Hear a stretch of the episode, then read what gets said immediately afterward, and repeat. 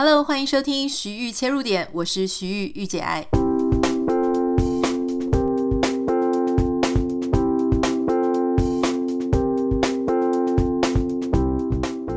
欢迎收听今天的节目。今天是礼拜五，要跟大家分享一个我觉得蛮好看的书哦。书名我觉得很有趣，虽然它的书名叫做《无聊心理学》。我是无意间啊，在这个网络书店上面看到的。我平常有时候会逛一下博客来或是读墨。那这一本书呢，明明书名就很有趣哈，可是读墨上面的这个呃评价评分不是这么好，就有三点七分。但是我看一下，就有三个人评分哈。我有时候我会相信评分，但是我记得我之前有跟大家讲说不要相信，所以我就先看了他的试读。看了他的试读之后呢，诶，我发现是真的蛮有趣的。他的作者是两位心理学家，都是属于那种临床心理学家啊。其中有一位呢，他是这个非常知名的神经科学首席科学家，哈，是加拿大的。啊，另外一位呢，他是约克大学的心理学系副教授。所以你看一下他们的 background 背景。有人叫我不要再讲英文，我觉得他们很难理解，就是。住在美国这边住很久，你真的是英文也没有进步很多，中文还退步，而且很容易真的就会乱掺在一起。感谢大家包容跟支持啦，哈。所以有时候我是真的会语言上会有一些混淆，请大家啊、稍微海涵这样。好，总之这一本书呢，它虽然叫无聊心理学，但它一点都不无聊。那我看了一下，我确实发现它的评分是被低估的哈。我在这里，我在讲这一个书之前，我要先呼吁一下出版的平台。我的意思说，像博客来呀、读墨这一些，上面有给分、给星星的。站在一个比较公平的立场，哈，我在这里诚挚的呼吁各位：每一本书，如果它的评分人没有超过，随便乱讲五十个好了，请你不要公布它的评分有几颗星星，可以吗？因为大家知道，如果只有一个人评分，结果那个人呢，他刚好就是呃愤世嫉俗啊，或者他跟这个作者有仇啊，或是他自己本身他这个五分量表的评分，他的标准跟别人不一样。好，通常如果你是有执行过问卷的人，三分你应该三颗星是叫做中立，没意见，普通。呃，这个四颗是哎还颇为满意，五颗应该是非常满意。好，所以两颗就是。颇不满意，一颗就是非常不满意。可是有一些人他不是这样想的，他是想说，嗯，我觉得一颗就已经算不错了，两颗更好哈，然后五颗就超级超级好。但我觉得人要做中庸一点，所以他都给三颗。殊不知三颗对大家来讲，或者对作者来讲是一种打击。所以我一直都在跟大家讲这件事情哦，就是说，如果你觉得很好，请给五颗星，尽量呢就是。不要就是说什么三颗星啊等等的哦，这个真的是亚洲，我觉得特别亚洲人在评分给星，真的是给得很苛刻啦哈。好，但是这么苛刻会有一个什么坏处呢？就是如果说你这个评分人数过少，比方说像这一本书，我觉得它完全是被低估的。它只有三个人评分给了三三点七啊，三点七分，很可能两个给五分，一个给两分，或是一个讲话比较 humble，比较这个谦虚一点，他给四分。然后两个给三分等等的，我不太知道他后面到底是多少人给多少颗星。那这样子你就会影响到下一个人嘛？那大家知道我们常常读者是很从众的，如果我看到这个星只有三点多分，我可能就会错失了一本好书。但是如果我看到别人三点七颗星，我虽然就算看了，哎，我就心里一直记得那个三点七。接下来我在按这个分数的时候，我很可能就。明明就觉得很好，我就不好意思按五分，我就按一个四分，显得我好像不至于这么没有鉴赏力。就是你会容易被上面的星星影响哈，所以那这个这怎么办呢？就是说，其实你看这些书店他们的平台上面去给分的人真的很少。那少到说，我是觉得真的是没什么代表性啊，所以可不可以就先关掉，然后等到有超过五十个人针对一本书，一百个人针对这本书做评论的时候，你再把它显示出来，我觉得那稍微就会有一点点比较值得呃，就是参考嘛。哈，讲了这么多呢，就是因为就是我觉得这本书真的是蛮好看的，很推荐大家可以看了哈。好，今天要讲的这个叫做无聊心理学。怎么会有人在研究无聊呢？我觉得这事情蛮有趣的。其实大家知道，我们现在常常会讲说啊，我好无聊，我好无聊。你有没有想过，当你在讲无聊的时候，你具体而言到底在表达什么事？我说我很无聊的时候，好像不是在讲我很伤心，也不是在讲我很忧郁，是说我好没事做吗？嗯，有一点。但是有时候我们在发表说我好无聊，比方说我滑手机，我一直滑，一直滑，一直滑，我会称呼我现在所经历到的内容、看到的内容，我觉得好无聊。明明这些资讯就一直不断的从我旁边啊滑过，然后我也一直在滑，我并不是没事做，我有事做，我在滑手机，可我就觉得很无聊。所以到底这个无聊，呃，无聊就英文的 boredom 嘛，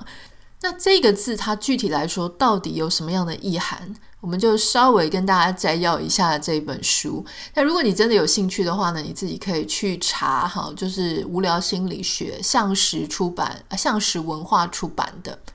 好，在这个书的一开始呢，这作者就有提到，就说，其实，在无聊讨论无聊这件事情，觉得是什么时候开始有这个字，什么时候被讨论的呢？其实这个被讨论的非常非常早，早在这个古罗马哲学家塞内卡呢，他就已经，他可能是第一个在讲所谓无聊这个现象的人，他就是觉得日常生活非常的单调乏味，嗯，然后他会觉得说非常的恶心，好，然后很厌恶。他提到说呢，啊，这样过日子有多久了？当然了，我会困，会睡，会吃，会喝，会冷，会热。但这样的日子是否没有尽头？一切都是周而复始的轮回，日夜交替，四季更迭，过去的会再次到来。我没有做什么新的事情，也没有看见什么新的东西。有时候就让我感到恶心。在很多人眼中，生活并不痛苦，但是很空虚。虽然他完全没有用到这个“无聊”这个词，因为那个时候这个词并没有被啊发明出来，没有被创造出来，没有一个很具体的词在谈这件事情。可是你从刚刚他所描述的生活跟他的心境，诶，你可以很清楚的知道他觉得很无聊啊。那。事实上呢，在这个中世纪，如果中世纪的一些文章啊，或者是一些研究里面，你就会看到说，其实呢，他们当时就已经也很多人在讨论无聊。那当时他们在讨论的无聊呢，其实因为你知道中世纪有很多这种灵修啊、修道院的这种文化嘛，哈，所以当时他们在讲的，通常会出现在修道院里面，这些修道者哈，他们维持这种禁欲的生活。那禁欲生活的灵修呢，因为非常缺乏热情啊，所以他们就觉得精神上啊很疲倦，很无精打采。好，那每天都重复一直在做一些例行公事，感觉到蛮忧郁、蛮无聊的。当时呢，人们称为这一种心境、这一种状态“正午恶魔”哈 （Noonday Demon）。那接下来，十九世纪中期呢，就有两位德国的，一个是心理学家、人类学家跟哲学家，他们在讨论这件事情。他们就发现说，其实无聊跟你思维的流动有关系。当你有一个思考、一个念头冒出来，然后呢，诶，你想做什么事情，可你没办法做什么事情，这个时候欲望没有办法被满足，你遇到了一个阻碍，而你没有办法去做。那样子的状况下呢，会让你感觉到无聊。我举一个例子，比方说，你正在上课或者在听一个讲座，然后呢，老师说你们全部都要听，听完为止。可那讲座呢，真的是没有办法让你感受到觉得很愉快，或是没有办法引起你的好奇。可是你又没办法离开那个教室，你想离开，好，为什么会？没有办法做呢，就是你想离开，可是因为你知道老师会生气，大家都在那里，你不能走，所以这个时候你这种无聊的感觉、欲望无法被满足，想离开的欲欲望没有办法被满足，这个时候无聊它就产生了哈。那像这种古典的精神分析理论啊，他就会讲说，事实上呢，我们也知道我们的欲望很多啊，我们常常就听到说，我们的欲望是无穷无尽的。当我们已经到了一个不错的状态，哎，新的欲望就会产生，永远都在追求那种没有办法被满足的欲望，一个一个一个新的欲望会一直来。那这个古典精神分析，他们就提到说，事实上。哦，就是我们的欲望确实就是会一直来，而我们是有意识到说这个欲望呢，有一些事情是不能做的哈，它是需要被压抑的。换句话说，就像我们刚刚举的那个例子嘛，就我知道我现在真的不能离席，我必须要坐在教室里面，但我又超级想要离开的。所以换句话说，在你的欲望跟你的行动中间，如果没有办法达到平衡跟满足的时候啊，这个古典精神分析理论他跟你讲说，这个中间很可能就会产生一些无聊了哈。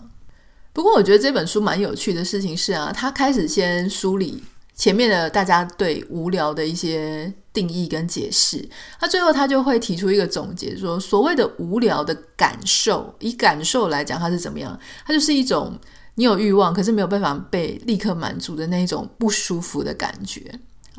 那而且呢，这个不舒服的感觉为什么它会存在？其中有一件事情，好，它也必须要符合条件。刚刚讲欲望无法被满足，第二个是什么呢？是当你欲望无法被满足，而且你还觉得你的心智活动被空闲了下来，就没有好好的使用到你的心力，没有使用到你的智慧的时候，你的精神、你的智力。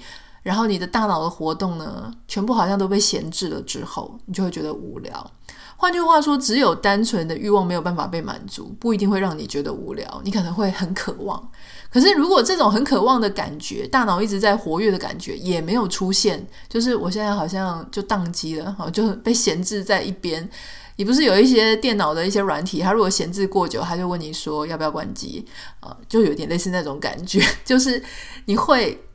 觉得我应该要做点什么，可是我就现在就被空在那里哈。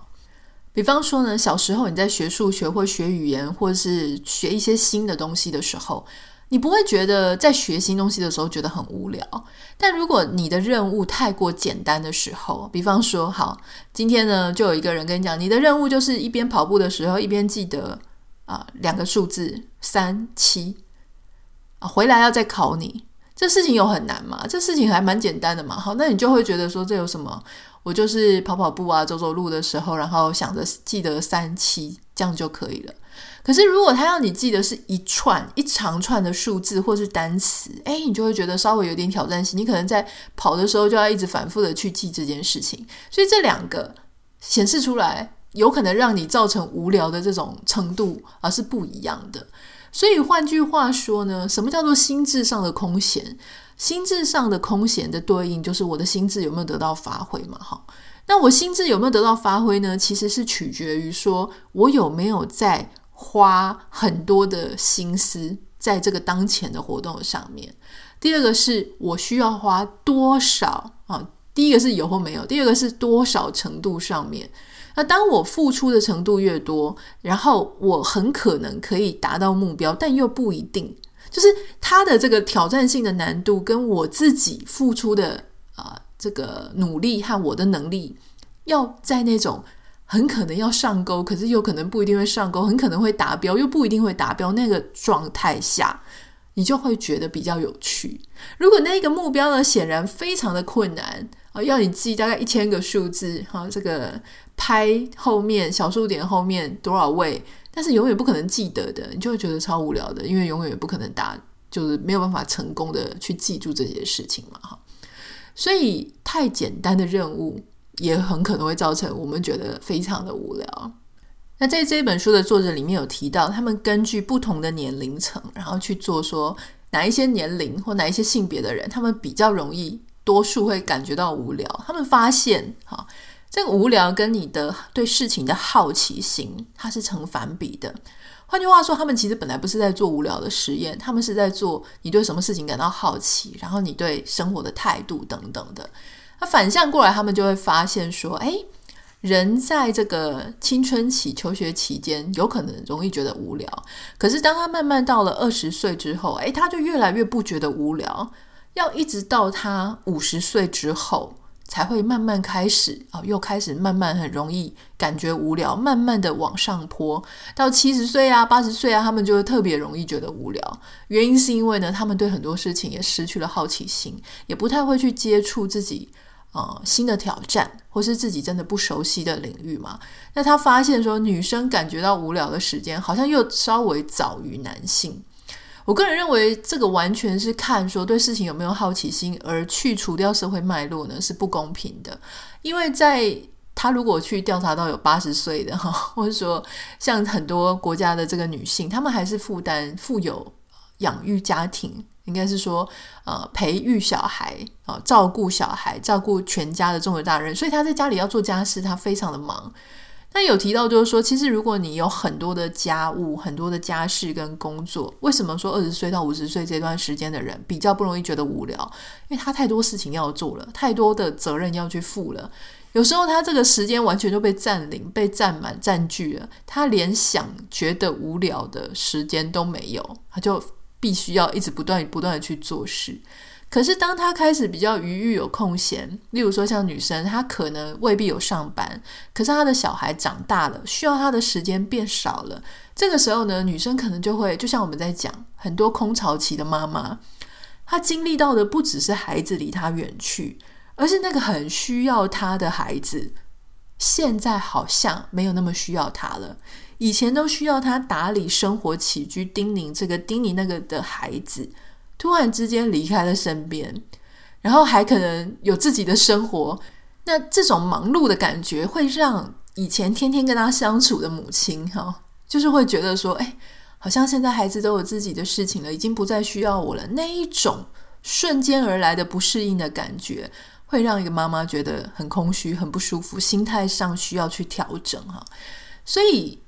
他这个感觉到无聊的，可能是比较立即的，就是说，哎，我突然之间不知道我这些空闲出来的时间该做什么事情。而如果他又是一个家庭主妇，之前都一直在为家人付出的话，很可能他就会面临到这些情形了。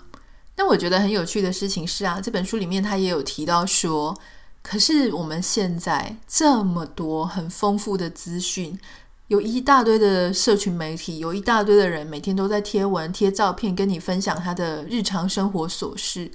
然后很多很多的新闻哈。那新闻有一些重要的、不重要的讯息呢，你其实真的不缺这些资讯，你只要动一动手指，你只要打开一下你的电脑，你基本上就可以被所有的资讯啊淹没。但是在这么多资讯，你不是没事可做，你可以你看好多不同的人他讲出来的东西。可是为什么你还是觉得无聊呢？啊，太多的、太少的讯息你会觉得无聊，可是太多的讯息你也觉得无聊啊。那这种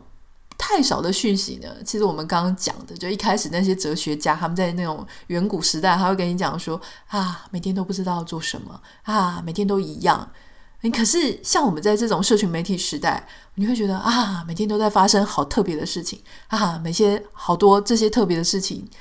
都与我无关，到底有什么意义呢？没错，就是当讯息太多的时候，你开始反而会对这件事情感到怀疑，就是所谓的意义，这些事情的意义在哪里？我不懂啊。比方说，以前我们只有老三台，然后或者只有一些主流报纸的时候，诶，那它的讯息是有限的嘛？它跟纸的张数是有关系的。那因为版面有限，所以你也看。所以虽然会看到一些立委他们在吵架，可是你不会好像看太多。所以当时的政治人物呢，都蒙上一层面纱的感觉，哈，就是偶尔报道这些人。那如果记者又跟他的感情关系比较好的时候，他们就会用比较正面的态度。所以你可能就会觉得有一些政治人物是你的偶像，很欣赏他。可是换到现在，哦，那几乎是。大家都可以给你爆黑料啊，每个人都有一些丑陋的底细啊。那而且现在版面已经完全没有限制了，谁想要讲什么就可以讲什么，贴什么爆什么料都可以。在这种时候呢，很难去，你很容易造一个神，但是就很容易毁一个神。所以你就会发现说啊，好像所有的政治人物都差不多啦，都是那个样子啦，哈。对很多事情就会容易一概而论。然后会觉得说，反正这些事情仍然是周而复始，仍然是就是那个样子，到底与我有什么关系呢？我们开始对这种意义感感觉到很焦虑，因为我们不知道我现在做的事情，我跟这一些超级过量的资讯彼此之间到底有什么样的关系。平常有时候会觉得很有关系嘛，哈，很多人就会包含我自己在内，我也是看到这些呃别人的事情的时候，有时候也想发表一些评论。可是呢，你换过，就是你回过头想一想，换个角度想一想，就说这事情又与你何干呢？哈，我在做这些评论的意义到底是什么呢？有时候你不免也会这样子想。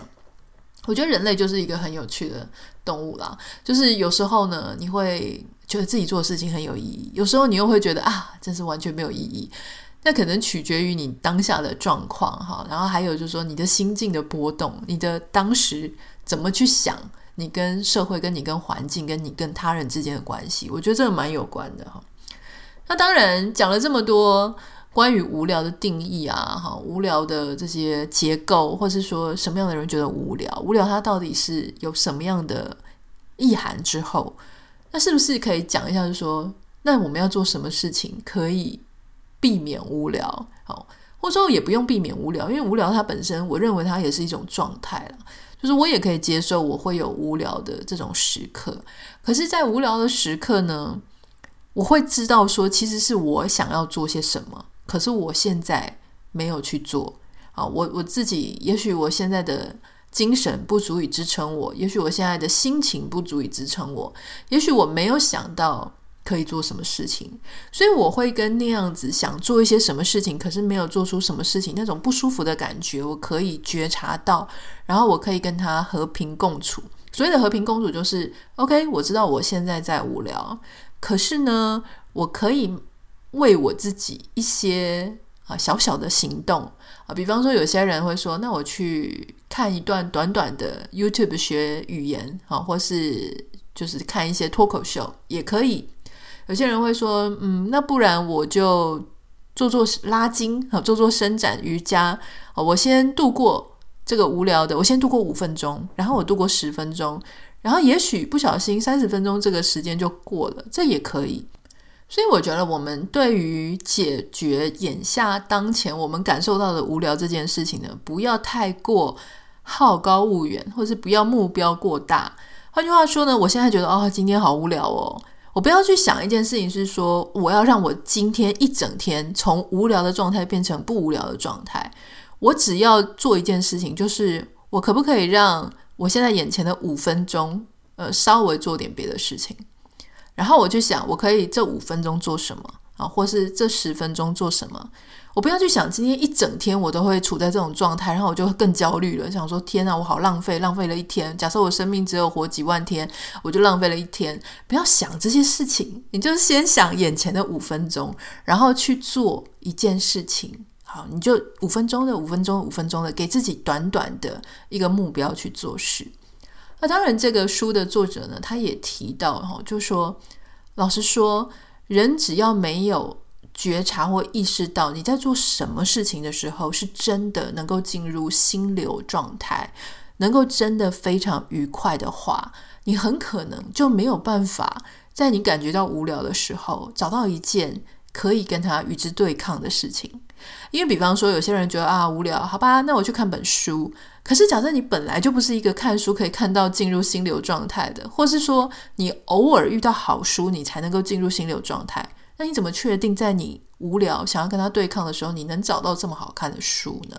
好，那所以有一些事情呢是必须你直接去做，你要去有一些行为。好，那这些行为它有一些特征了，就是什么事情、什么样的活动可以让你进入啊、呃、这个忘我的心流状态。我不知道你知不知道“心流”这个词，这个词其实现在在呃全世界各地呢都被广泛的使用哈。所谓的心流状态，我讲比较简单的，就是说，当你在做这件事情的时候，你会很投入，然后你的时间感会有一点被扭曲，就你不知道哇，原来时间已经过这么久了。那你在这个过程当中，通常让你会有心流的这些呃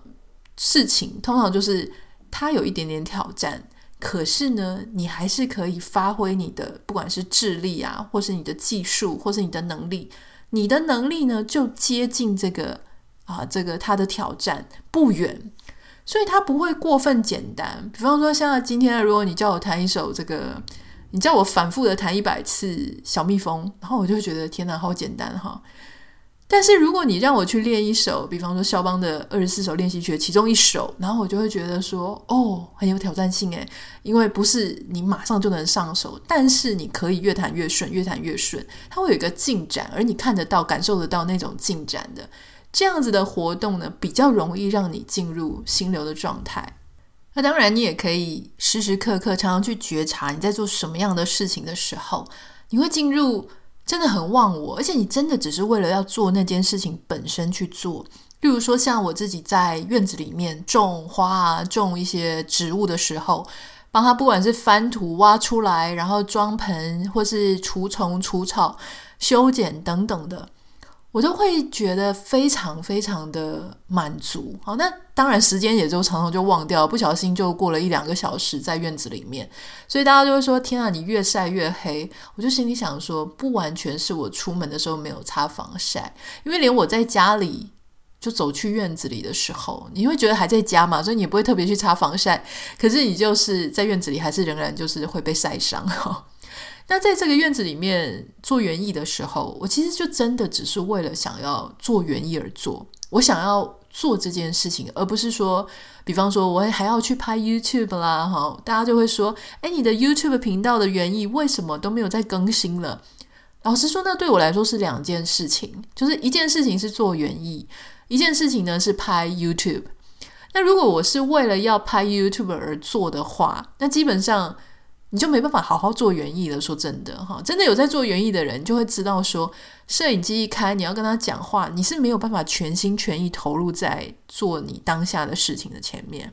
所以那些厨师啊哈，比方说什么 Jamie Oliver 啊，或者是哪一些大厨，我跟你讲，他如果是在拍摄的时候做的那一道。绝对都不是他最好吃的时候了。我相信他们会做出很好吃的东西，可是一定是他很专心，根本就旁边他不会 care 说这个呃摄影机在哪里啊，然后旁边有没有人，最好让他完全超级投入的时候，他做出来的东西会是最好吃的。那做园艺的时候，我就发现我真的没有想要一边又要拍什么 YouTube，原因是因为。我在做它的时候，就我在做它，我在做这个园艺的时候呢，我就已经很满足了。我不需要再教别人说怎么样啊，或者是做一些 YouTube 让你觉得呃我很满足。你知道有一些人他是相反的，有一些人他其实对他当下在做的事情并没有很满足，可是因为他要去做数位内容创作，所以他必须要拍。哦，那他就很痛苦，就是他并没有这么投入在做这件事，可是他想要当网红，他想要产出，一直产出一些作品，所以他为了那个摄影机的镜头，特别一直要去做这件事。那这是两件，这是两个完全不同的概念哈。所以你可以去觉察看看，你有没有在做什么事情的时候，你单纯就是因为做它你很开心、很快乐，然后你。快乐到忘记时间，快乐到别人不知道你有多厉害，别人不知道你的成果也没关系，你就真的很喜欢这个事情呢。它就是能够让你进入心流的事啦。那当你觉得很无聊，当你觉得呃需要一些变化，需要一些欲望的时候，你可以朝这个心流，你会进入心流的这件事情稍微去着手，也许。以园艺来讲，也许你不是天天都很想去翻土、去挖树或者去做这些事情，可是你可以做一些跟它相关的啊，比方做一些预备，例如说去看一看这些植物的盆啊，或是去走一走园艺店啊，或是去看一看有没有什么新的品种今年新推出的。那如果你跟我一样，另外一个心流是弹钢琴的时候，也许你不用，因为你很无聊的时候，你会。也许有些什么事情什么都不想做，甚至连弹钢琴有时候都欲振乏力。这个时候没关系，你可以去呃看一看别人弹琴，或是你可以光是就是听一听，就 Spotify 里面人家的一些音乐，甚至你故意反其道而行，你平常都听古典乐，你去听一些别的，你去听一些爵士乐，做一些稍微有点关系，可是不不一定一定要逼自己去做什么事情啊。我觉得它会是一个不错的一个选项。今天很开心，我就跟大家分享一个这个无聊心理学，因为我觉得无聊呢，它真的是现代的人常常要面临的事情。啊，这个是我们的。怎么讲呢？就是说，在这个时代里，理论上不应该无聊，但我们却常常觉得我们在做的事情仍然很没有意义，仍然好像很难感到快乐，好像日复一日的在重复一些事情。我想做的事情，我没办法去做，然后我觉得我有天分，我的大脑跟我的心智智力都被闲置了。万一你遇到这个事情，你该怎么做？如果你有兴趣的话呢，我会把今天这本书哈，它的相关连接就放在我们的节目简介栏里面。那如果你有兴趣，你可以去看一看。祝福大家都有个不无聊的周末。那或是说你感到无聊，你也欣然接受你正在这个无聊的状态，我觉得也很好。如果你有任何想跟我分享的，欢迎你可以私讯到我的 Instagram 账号 Nita 点 Writer A N I T A 点 W R I T E R。那也不要忘记帮我们在 Apple Podcast 跟 Spotify 上面按下五颗星，感谢你。我们下个礼拜见。